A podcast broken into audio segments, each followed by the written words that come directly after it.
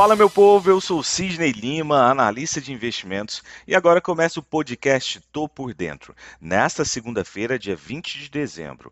Este é um oferecimento Top Game, a primeira e única TV do mercado financeiro. Aqui você fica bem informado com o que pode impactar o dia da Bolsa de Valores. A última sexta-feira foi marcada pela queda da bolsa, com investidores digerindo as decisões de política monetária por parte dos principais bancos centrais do mundo, somados, em contexto local também, ao vencimento de opções por aqui com o índice brasileiro fechando a última sexta-feira em terreno negativo, puxado por bancos, Vale e também pela Petrobras, com uma queda aí de 1,04% no dia e um acúmulo de 0,52% de queda na semana. De qualquer forma, chegou a reta final do ano e com ela as bolsas que navegavam bem naufragaram e começaram a afundar. Hoje, os pacotes de notícias ruins no final de semana também levaram a uma forte aversão global ao risco. E para hoje, as ações asiáticas, os futuros de ações dos Estados Unidos e o petróleo vão amargando perdas expressivas nesta segunda-feira, em meio a preocupações sobre novas restrições impostas pela Omicron e após o revés para a agenda econômica que nós tivemos na última semana e também dados a respeito da economia lá nos Estados Unidos e também sinalizações do presidente Joe Biden, que levou inclusive o Goldman Sachs Group a cortar as previsões de crescimento dos Estados Unidos. Fiquem atentos, pois a liquidez também deve minguar nos mercados nas próximas duas semanas, sem grande disposição aí do investidor para o risco no encerramento do ano. Nos Estados Unidos, as bolsas por lá fecharam em baixa na última sexta-feira, já que os investidores se preocupavam com a variante do coronavírus Omicron e digeriam a decisão do Fed de encerrar mais rapidamente os estímulos da era de pandemia. Todos os três índices de ações lá dos Estados Unidos terminaram em queda na semana passada, depois que o Banco Central norte-americano, na quarta-feira, sinalizou aumentos de 3 pontos percentuais nas taxas de juros até o final de 2022. Um dos motivos é obviamente aí para combater o aumento da inflação que tem assolado aí todas as nações no mundo. Na Europa, os mercados de ações europeus também caíram na última sexta-feira, conforme os mercados se ajustavam a uma nova realidade de que os bancos centrais estão apertando a política monetária, mesmo em face de outra desaceleração induzida aí por nova variante de Covid.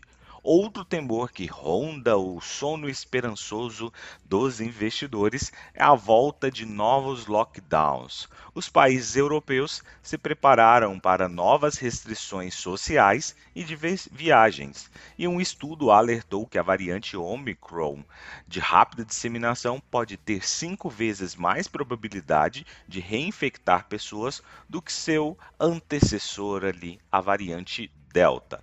Na linha de frente do vírus, o aumento de casos, inclusive, levou a Holanda a voltar aos bloqueios no último domingo.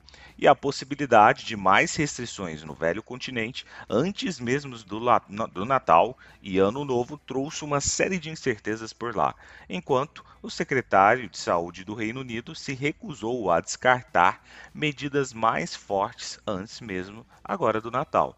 Nos Estados Unidos, os bloqueios provavelmente não serão necessários, mas os hospitais podem estar sob pressão, segundo aí o principal conselheiro médico de Biden, Anthony Fauci.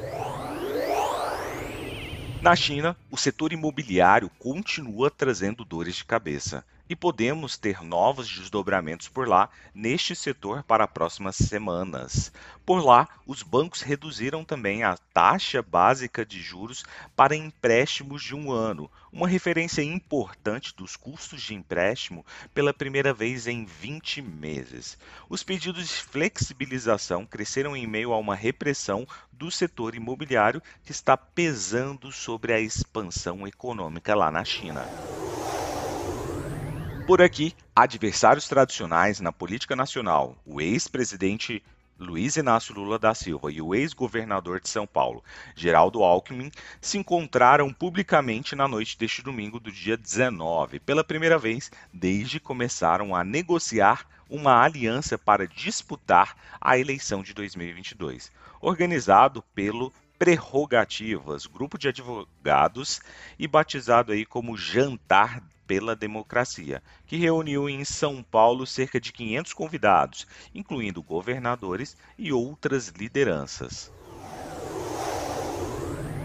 Quanto ao minério, os contratos futuros de minério de ferro de Singapura subiram pela terceira sessão consecutiva nesta segunda-feira, impulsionados pelo otimismo renovado em relação à demanda pelo ingrediente siderúrgico no curto prazo, uma vez que surgiram sinais de que a principal produtora de aço chinesa está de volta a aumentar a produção neste mês. Entretanto, algumas preocupações começam a ganhar relevância hoje.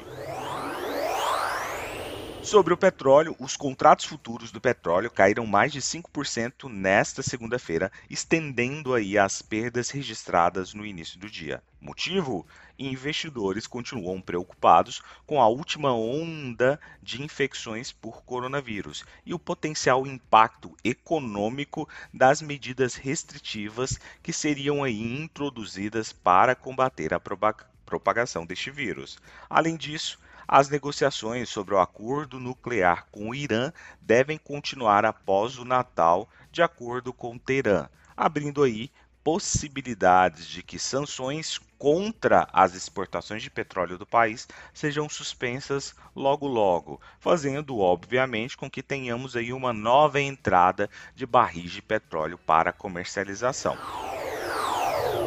Partindo para as cotações, neste momento, trio norte-americano, agora que são 7 horas e 45 minutos, da segunda-feira, dia 20, trio norte-americano em terreno negativo, com Dow Jones 0,99% de queda, S&P 500 1,16% de queda, Nasdaq, Bolsa da Tecnologia, com 1,40% de queda, índice VIX, aquele índice do medo com mais de 8% de alta, sinalizando aí que a galera está à procura de proteção. E também temos aqui a Alemanha puxando a Europa como um todo para o terreno sanguinário, neste momento com 1,96% de queda. Destaque para o petróleo aí desabando quase 4% neste momento. 3,73% de queda para o nosso petróleo Brent, referência aqui para a Petrobras. Então é isso, valeu, muito obrigado e nos acompanhe nas redes sociais.